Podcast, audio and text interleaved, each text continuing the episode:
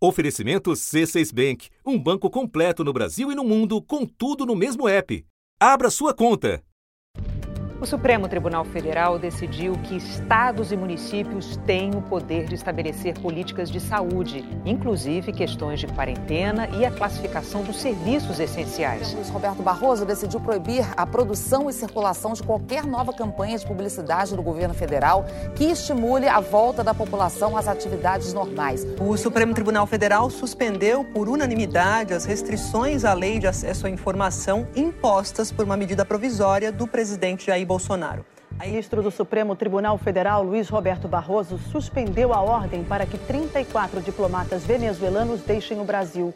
O governo Bolsonaro vem colecionando derrotas no Supremo Tribunal Federal. E não apenas relacionadas ao novo coronavírus. O ministro do Supremo Tribunal Federal, Gilmar Mendes, rejeitou uma ação do deputado Eduardo Bolsonaro contra o funcionamento da CPI das fake news. O ministro Celso de Mello, do Supremo Tribunal Federal, autorizou a abertura de inquérito para investigar as declarações feitas na última sexta-feira pelo ex-ministro Sérgio Moro. E o ministro Celso de Mello, inclusive, reduziu para cinco dias o prazo para que o ex-ministro Sérgio Moro seja ouvido nesse inquérito que apura se o presidente Jair Bolsonaro tentou interferir politicamente nas investigações da Polícia Federal. O Procurador-Geral da República, Augusto Aras, ele faz vários pedidos para a Polícia Federal, entre eles depoimentos de ministros do governo. Tem aqui os depoimentos, então, de ministros do governo, como é, da Secretaria de Governo Luiz Eduardo Ramos, também da Casa Civil, Braga Neto, e também do ministro da, do Gabinete de Segurança Institucional, o ministro Augusto Heleno. Na lista de depoimentos também está o pedido para ouvir a deputada Carla Zambelli, do PSL. Nenhuma decisão frustrou tanto o presidente quanto a que barrou a indicação de um amigo da família Bolsonaro para o comando da PF. A decisão do ministro Alexandre de Moraes se baseou em análise prévia de provas que indicariam que a nomeação de ramagem representava um desvio de finalidade, com o objetivo de interferir politicamente em investigações da Polícia Federal. Ontem quase tivemos uma crise institucional. Quase, faltou pouco. Não engolir.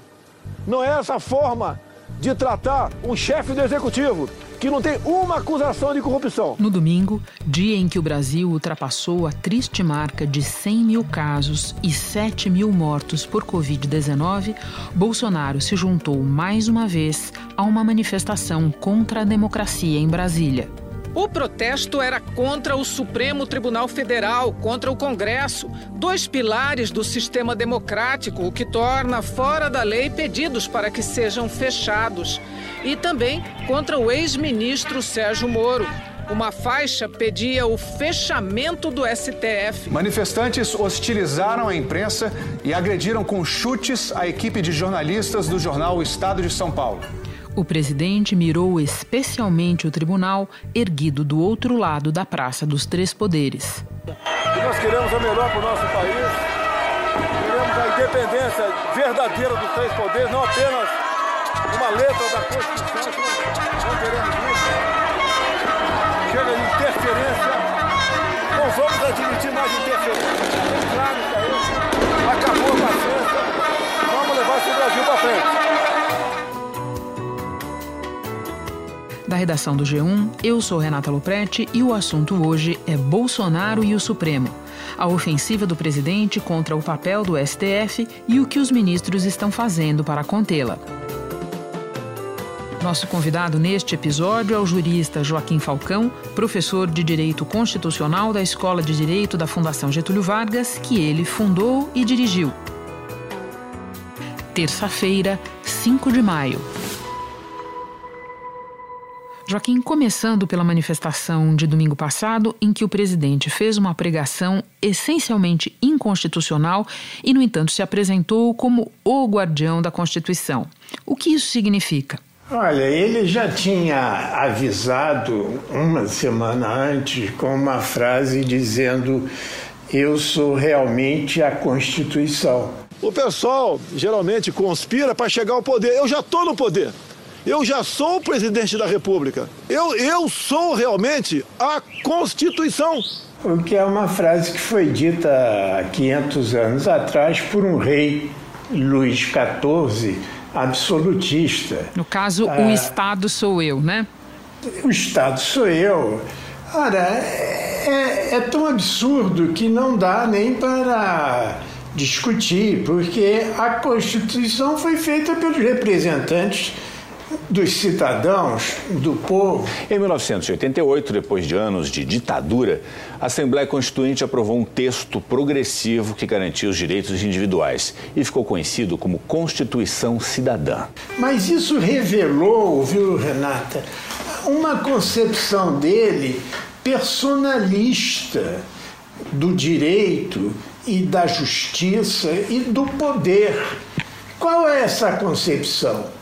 É que o executivo manda em tudo e ele é o executivo.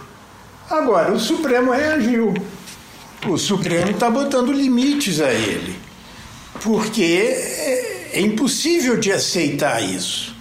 A frase que eu mais ouvi esta semana foi: é, dessa vez ele ultrapassou os limites, dessa vez ele ultrapassou os limites.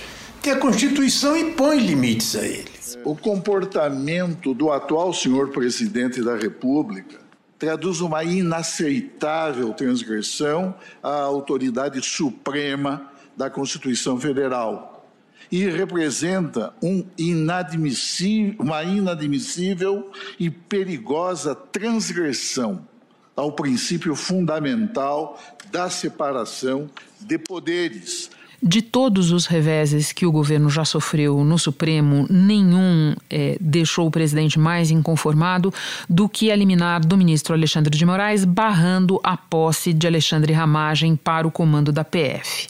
Mesmo fora do governo, houve quem considerasse que o ministro praticou algo como um ativismo judicial nessa decisão, porque afinal de contas seria prerrogativa do presidente é, indicar os seus ministros e postos como de diretor-geral da PF.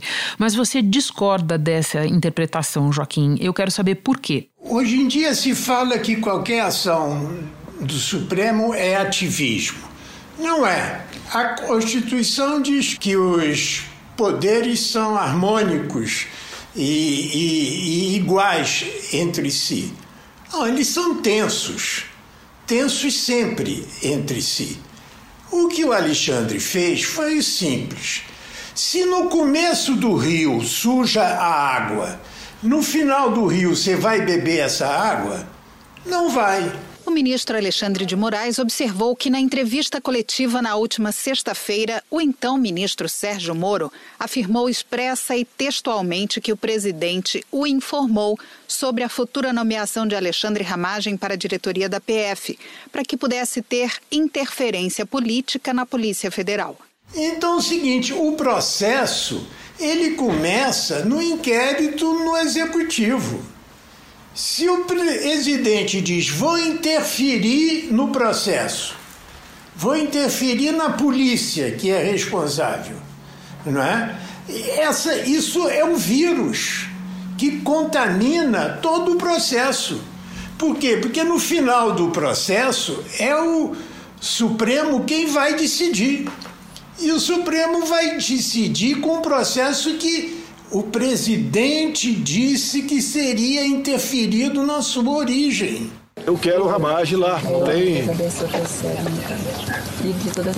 É uma ingerência, né? Mas vamos fazer tudo para o Ramage lá. Se não for, vai chegar a hora dele e eu vou botar outra pessoa. Quem manda sou eu. Então isso não é ativismo, não. Isso é autoproteção do Supremo. Você veja, tem situações que têm um ativismo. Por exemplo, quando a juíza do Maranhão diz que tem que fechar tudo. Casa, a Justiça do Maranhão determinou o isolamento obrigatório, conhecido como lockdown, na região metropolitana de São Luís. É a primeira vez que isso acontece no Brasil. Ela, de alguma forma, está invadindo uma competência do executivo. Por quê? Porque é uma competência de gestão. Agora, este caso nosso foi uma competência de um devido processo legal, ou seja, de assegurar o livre convencimento dos juízes. De modo que não é ativismo, não, é autodefesa. Por falar em Polícia Federal, nesta segunda-feira, o presidente nomeou e deu posse a toque de caixa ao novo diretor-geral. Em menos de uma hora, o presidente Jair Bolsonaro nomeou o novo diretor-geral da Polícia Federal, mandou publicar o ato numa edição extra do Diário Oficial e deu posse a Rolando de Souza. Souza trabalhava na ABIN como braço direito de Alexandre Ramagem, o amigo da família Bolsonaro que o Supremo impediu de assumir o cargo. E o primeiro ato do novo diretor-geral é trocar o superintendente da PF no Rio, que é desde sempre o posto mais sensível para a família Bolsonaro, porque correm investigações várias relacionadas à família ali. Daí eu volto, Joaquim, para um trecho do artigo que você escreveu no domingo para o jornal O Globo, quando você diz o seguinte: quando interfere na Polícia Federal, o presidente está interferindo no próprio Supremo. O que você quer dizer com isso? Ele está interferindo no próprio Supremo por isso porque o Supremo vai decidir com base de informações do inquérito, dos dados dados pela polícia. Se a polícia não é autônoma, a decisão vai ficar enviesada. É, o Supremo precisa de um processo limpo, imparcial, para que ele possa ser imparcial também. Agora, você tocou no ponto lá, Renata, que é o ponto básico, né? É o, o que move o presidente hoje, infelizmente, é uma defesa da família sobre a defesa da pátria. Então, esse aqui é o problema. Joaquim, no passado recente foi muito comum nós ouvirmos a descrição de um Supremo dividido, de ministros insulados, de muita disputa entre eles. No entanto, nas últimas semanas, nós tivemos, por exemplo, duas decisões por unanimidade. Primeiro, a que é, atribuiu a estados e municípios o poder de regrar, de estabelecer as regras do isolamento social, da quarentena. Depois, a que derrubou as restrições à lei de acesso à informação que tinham sido impostas por uma MP do presidente Bolsonaro. Você acha que o Supremo está mudando à luz das circunstâncias? Veja o caso do Alexandre, né? Todos os ministros ele recebeu um ataque pessoal do presidente.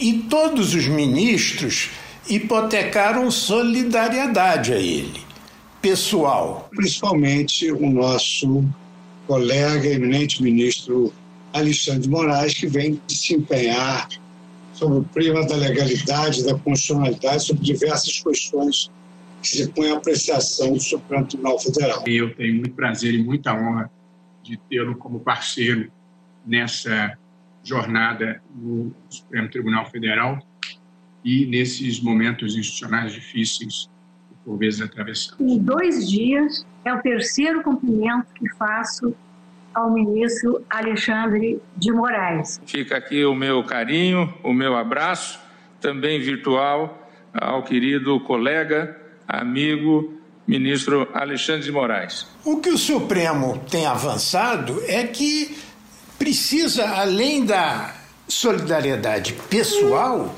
a solidariedade do voto e a solidariedade do plenário. Que dê um exemplo que é o seguinte: vocês viram que a gente diverge em muitas coisas, mas no coronavírus, nesse momento, na liberdade de expressão, na liberdade de conhecimento, a transparência internacional tem batido sempre de que não pode haver barreiras ao conhecimento do que se passa dentro do governo. E o Bolsonaro faz uma medida em que não se obriga a responder, a clarificar, como esse caso do é, do atestado. A decisão foi da desembargadora Mônica Nobre, que atendeu a um recurso da Advocacia Geral da União.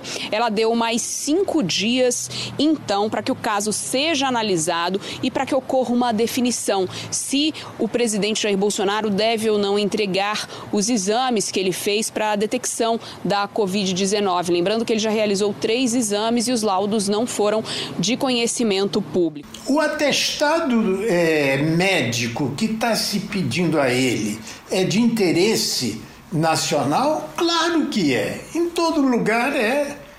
E ele está. Então, o seguinte: é um governo muito mais de ocultação do que de transparência. Agora, essa união do Supremo, não se engane, ela é temporária. Por quê? Porque é natural do Supremo ter opiniões divergentes. O importante é que seja o plenário do Supremo. E o plenário do Supremo está reconhecendo que, nesses momentos, tem que dar algumas demonstrações de força. Ser unânime é mostrar força.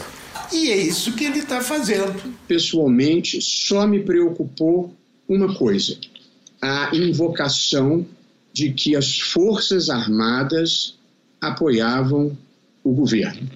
E aí eu acho que este é um fato que traz algum grau de, de preocupação. Acho que nesse momento de reflexão, a gente tem que chamar a atenção de que não é possível ter desobediência civil, de que as regras precisam ser mantidas para uma convivência na democracia. Joaquim, nesta segunda-feira também o Procurador-Geral da República determinou novas diligências naquele inquérito instaurado no Supremo para investigar as acusações que Sérgio Moro fez a Jair Bolsonaro ao deixar o governo. Corta para o Congresso, Joaquim, onde a gente parece não ter, no momento, sinais de que um eventual pedido de impeachment contra o presidente Bolsonaro viesse a prosperar. Você acha que, é, por causa de inquéritos como esse, das declarações do Sérgio Moro, o Supremo se tornou, no momento, a maior fonte de preocupação para o presidente Bolsonaro? É, Renata, você tocou num ponto aí que disse que ele nomeou com pressa é, o substituto do Ramagem. A pressa é muito importante na justiça.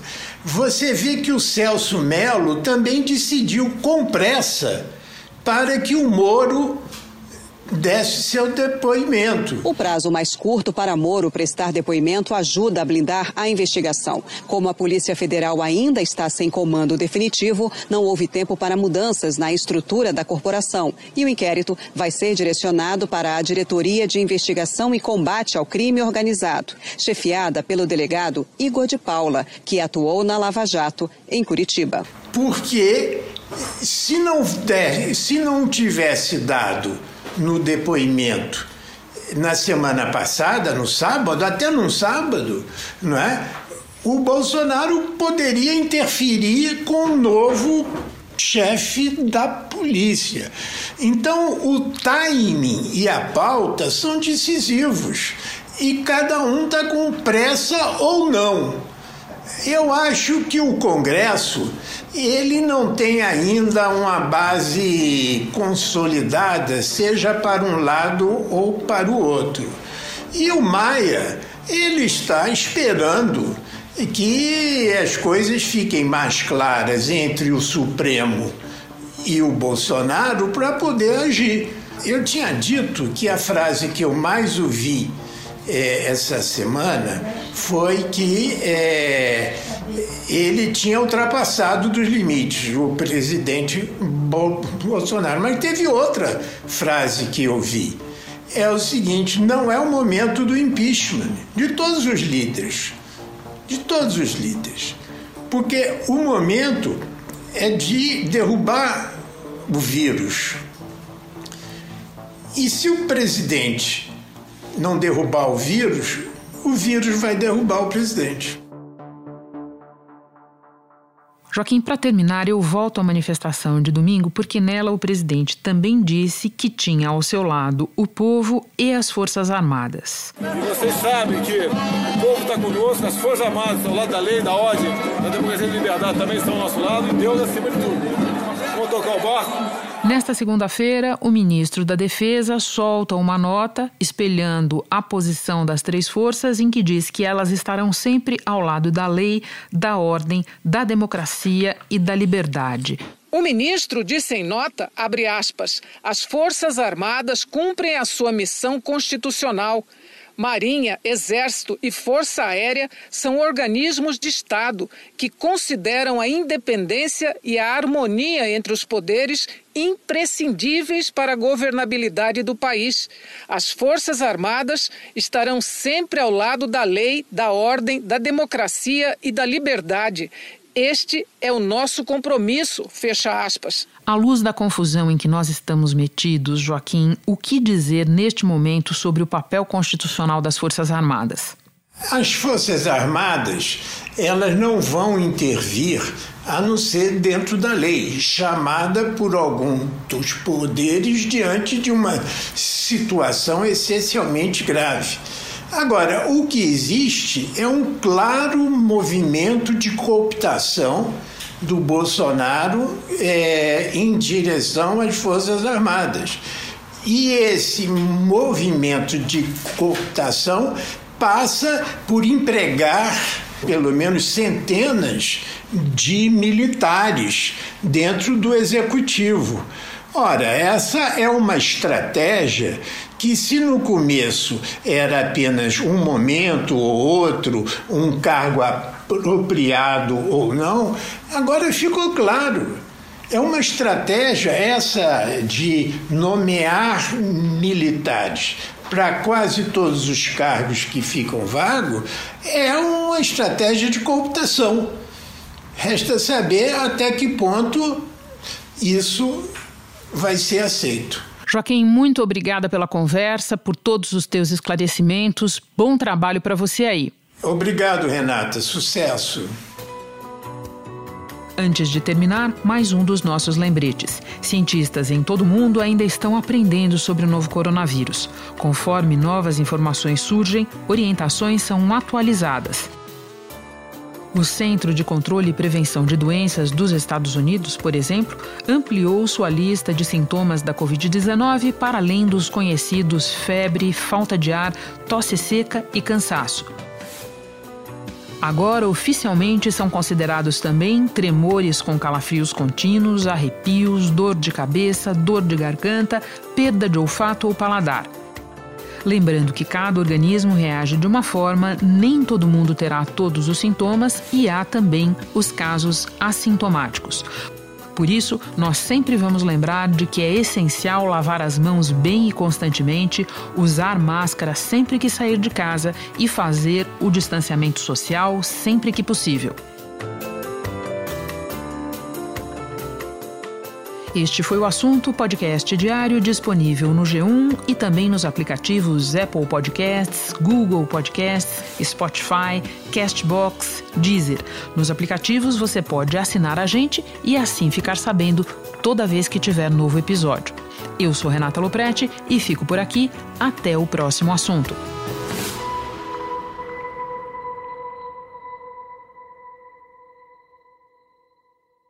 Você no topo da experiência financeira que um banco pode oferecer. Escolha um banco completo no Brasil e em qualquer lugar do mundo. Abra sua conta no C6 Bank.